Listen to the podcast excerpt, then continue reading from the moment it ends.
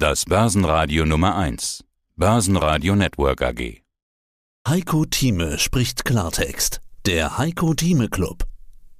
Heiko Thieme, globaler Anlagestratege. Wir starten heute mit einem Thema, das noch immer da ist, die Corona-Pandemie. Diesmal aber gute Nachrichten. Die Infektionszahlen, die sind wirklich sehr, sehr niedrig. Ich sitze hier in Bayreuth. Hier haben wir schon seit Tagen eine Inzidenz von 0,0. In Deutschland generell ist die Inzidenz heute nur noch bei 15,5. Aber, und auch das muss man dazu sagen, in England beispielsweise ist diese Delta-Variante aus Indien rasant auf dem Vormarsch. Da stellt sich schon die Frage, ob die vielleicht nicht zu schnell zu viel gelockert haben. Die Inzidenz ist rasant wieder auf 68 gestiegen und das, obwohl die Hälfte der Bevölkerung schon geimpft ist. Herr Thieme, ich will die Frage mal so formulieren. Wie optimistisch darf man sein, dass es bald vorbei ist, aber wie vorsichtig auf der anderen Seite muss man sein? Wir sind weiterhin in der Phase, wo wir noch nicht voll verstehen, wie sich Corona entwickelt. Und zwar die Abarten oder die Neuentwicklung von Corona, wie es jetzt die indische Variante ist. Und das wird immer das Problem noch sein, was uns auch in den nächsten Wochen und Monaten beschäftigen wird. Selbst bis hin zu der Gefahr, dass wir nochmal einen vierten Lockdown bekommen könnten. In England, muss man sagen, ist es deswegen so stark der Anstieg. 90 Prozent der Neufälle beruhen auf der indischen Variante. Warum?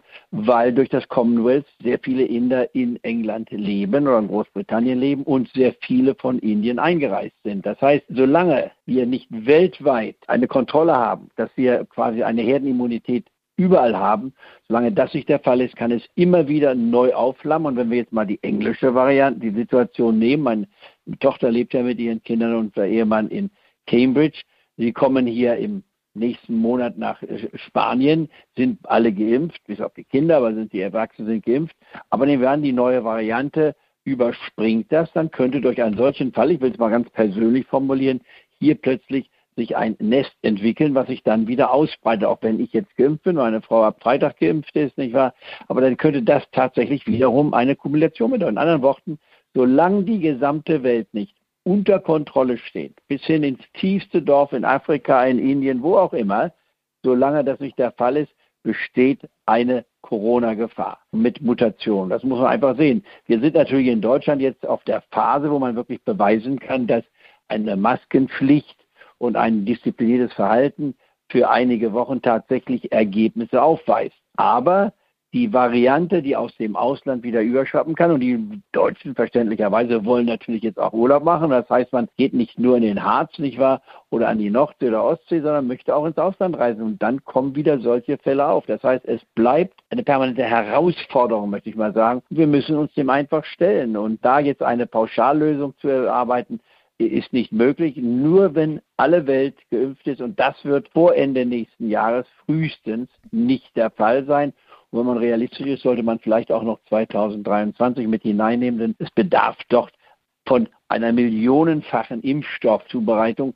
Und das ist nicht immer der Fall. Wir sehen ja auch, dass selbst in, in den USA dann plötzlich Fälle zurückgerufen werden, wie bei dem äh, Produkt von Johnson Johnson, was sehr gut ist. Meine Frau wird, wie gesagt, am Freitag damit geimpft. Aber wenn die Produktionsstätte nicht 100% sauber ist, dann gibt es nichts anderes, als zu sagen, wir müssen alles einstellen, dann werden plötzlich 60 Millionen Impfstoffe erst einmal vernichtet, bevor man wieder anfangen kann. Also in anderen Worten, das Thema Corona wird für uns immer noch ein Stichwort nicht nur für den restlichen Teil dieses Jahres sein, auch im größten Teil des nächsten Jahres. Und dann frühestens ab 2023 kann man vielleicht sagen, wir erreichen das Ende meine Meinung vor einem Jahr. Ich möchte jetzt nicht auf den Tisch klopfen, ich habe schon vor einem Jahr in meiner Naivität gesagt, Corona wird die erste Hälfte dieses Jahrzehnts bestimmen und erst danach, also ab 2025 spätestens, kommt dann wieder die Zeit nach Corona hin. Und ich bleibe bei dieser Behauptung.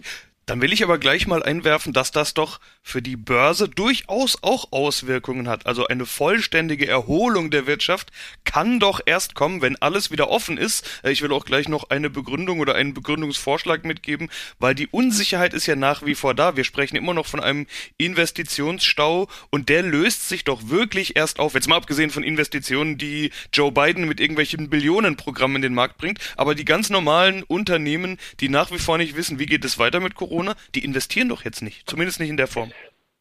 Noch nicht in der vollen Form. Und deswegen wiederum mein Satz, den ich vorhin sagte, bis 2024 Corona, nach 2024 in der zweiten Hälfte des Jahrzehnts nach Corona. Und das nach Corona heißt nicht, es ist genauso wie vor Corona. Also wir müssen uns daran gewöhnen. Wir sind in einer anderen Zeitrechnung. Und jetzt muss man noch eines natürlich sagen. Ich bin totaler Laie, wie jeder andere auch. Ich weiß nicht mehr als alle anderen. Ich bastle mir nur mein Szenario jeden Tag zusammen als Stratege. Das muss ja der Stratege tun.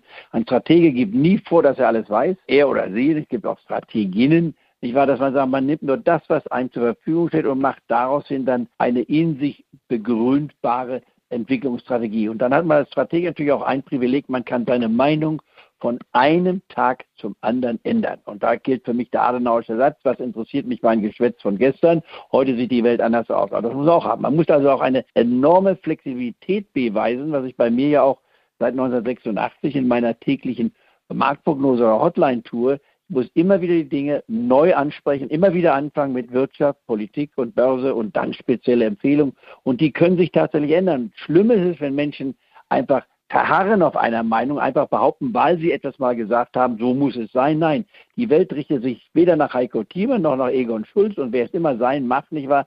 Die Welt geht ihren eigenen Gang und das tut es schon seit Millionen von Jahren mit großen Überraschungen. Und deswegen Börse muss man relativiert sehen und man muss auch flexibel sein. Aber man kann auch nach gewissen Grundprinzipien natürlich arbeiten. Wenn etwas drastisch gefallen ist und hat einen inneren Wert, dann kann man anfangen zu kaufen. Und wenn etwas deutlich gestiegen ist, sollte man auch nicht zu unbescheiden sein, sondern eine Gewinnmitnahme, wie ich immer sage, ab 25 Prozent spätestens in einem Drittel rausgehen. Oder ab Sie hörten einen Ausschnitt aus dem aktuellen Heiko Thieme Club.